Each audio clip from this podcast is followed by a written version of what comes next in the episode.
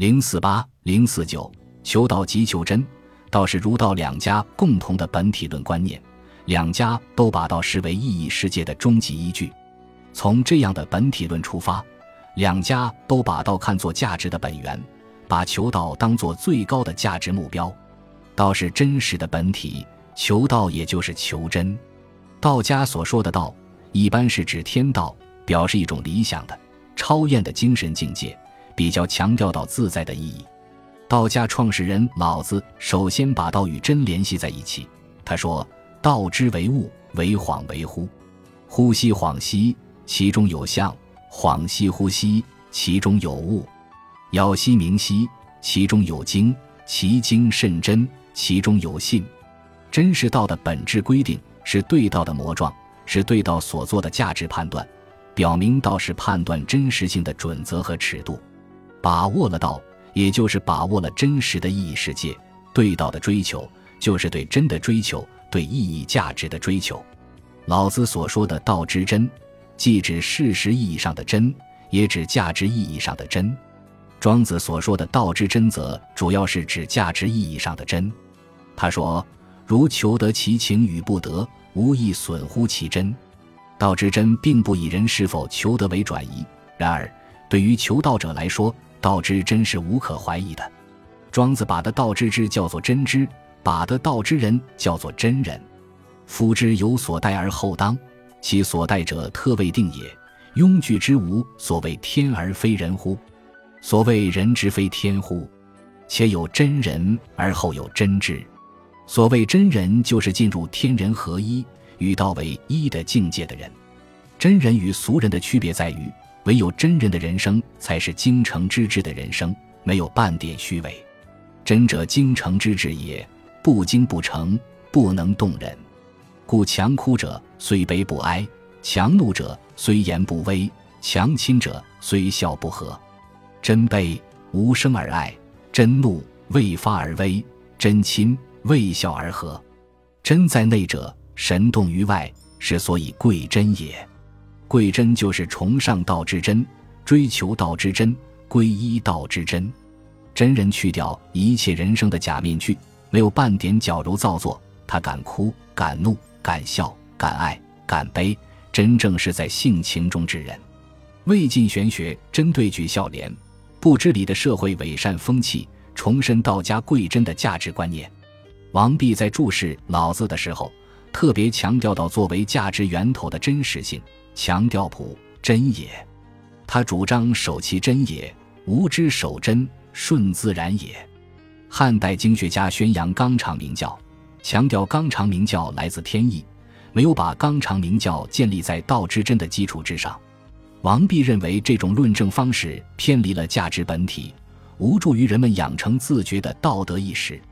如果仅借助天意的权威进行强制性的道德说教，非但不会收到应有的效果，反而会助长伪善的风气。他指出，明教只是规范人们行为的手段，不具有终极价值。如果就事论事的只讲明教，而不讲支撑明教的价值依据，明教很难起到规范人们行为的作用，甚至适得其反。他分析说：“崇仁义，欲治思维，巧喻思经。”伪欲多变，公之弥甚，避之弥勤。只就明教讲明教，没有价值本体做担保，人们就会图谋虚名，弄虚作假，争名夺利，甚至设法逃避明教的约束与制裁。这样讲明教，结果必然是引起人们的反感和厌恶，从而导致明教的失范。他认为，要想挽救明教的危机，必须追溯明教赖以存在的价值本体，那就是道之真。他把道之真称作自然，提出明教出于自然的新理论。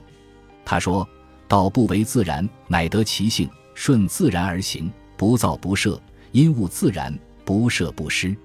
明教只有建立在人们自然的真性情之上，才会发挥作用。总之，自然是本，而明教是末。明教本于自然，出于自然，只有符合道之真，明教的作用才能真正显示出来。”王弼依据道家贵真的价值观，成功的把汉儒的规范伦理学转化为价值伦理学，把儒道两家融为一炉。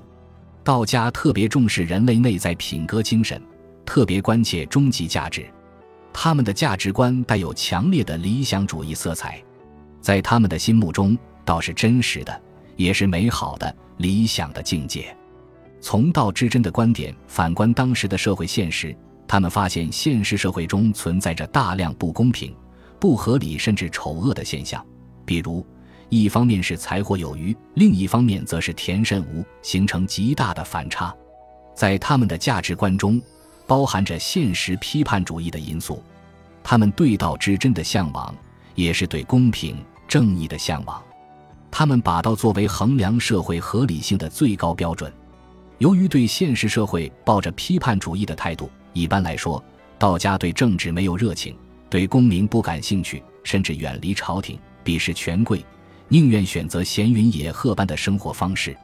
在道家贵真的价值取向中，理想与现实是对立的，因此，他们求道之真的途径不是现实的、经验的，而是理想的、超验的。在道家的学说中，道不是通常意义上的认识对象。而是领悟的对象，因此求道的途径与求知识的途径不能一样。老子明确地把为学与为道区别开来：为学者日益，为道者日损，损之又损，以至于无为。无为而无不为。为学是求关于事实的知识，当然要采取经验积累的办法；而为道是求关于价值本体的知识，不能采取经验积累的办法，而应当采取排除的方法。即排除有违于价值原则的错误观念，树立道家所认可的价值观，这是其一；其二是通过精神境界提升的途径，达到无为而无不为的境地。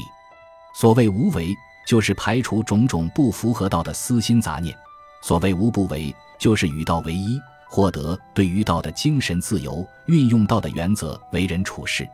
老子看到价值的认识与事实的认识之间的区别。这是正确的，也是深刻的，但他把二者对立起来，很容易导致虚无主义和神秘主义的倾向。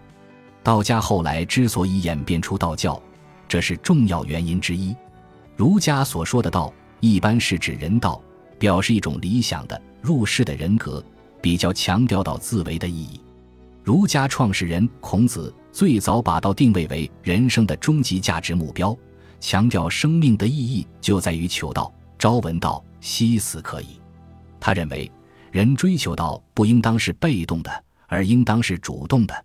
人能弘道，非道弘人。道对于人来说，不是静观的对象，而是人生实践的指导原则。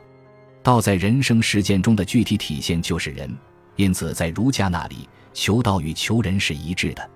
至于求道的途径，儒家的看法与道家有很大的区别。孔子没有像老子那样，把道视为超验的价值本体，而是强调道的内在性、经验性、现实性，强调人与道同在。因此，在孔子看来，求道并不是张望超验的本体界，而是在人生经验中，在生活实践中体会价值本体的真实性。为人由己而由人乎？人追求道不是被动的，而是主动的；不是无为的，而是有为的。不是超验的，而是经验的；不是玄想的，而是现实的。从这里可以看出，尽管儒道两家都以道为价值目标，但他们的学术趣旨并不一样。孔子的后学思孟学派，一方面继承孔子在人生实践中求道的价值取向，另一方面则从道德型上学的角度论证价值本体的至上性、终极性。他们把道与诚联系在一起。把孔子的人道观念提升到天道的高度，在儒家思想体系中，诚和真是同义语，求诚也就是求真。中庸说：“诚者，天之道也；诚之者，人之道也。诚者，不勉而终，不思而得，从容中道，圣人也。诚之者，则善而固执之者也。博学之，审问之，慎思之，明辨之，笃行之。”孟子也有类似的说法，他们把终极价值的实现分为两个层面：理想层面和现实层面。在理想层面的圣人，进入与道合而为一的最高境界，取得了精神上的绝对自由。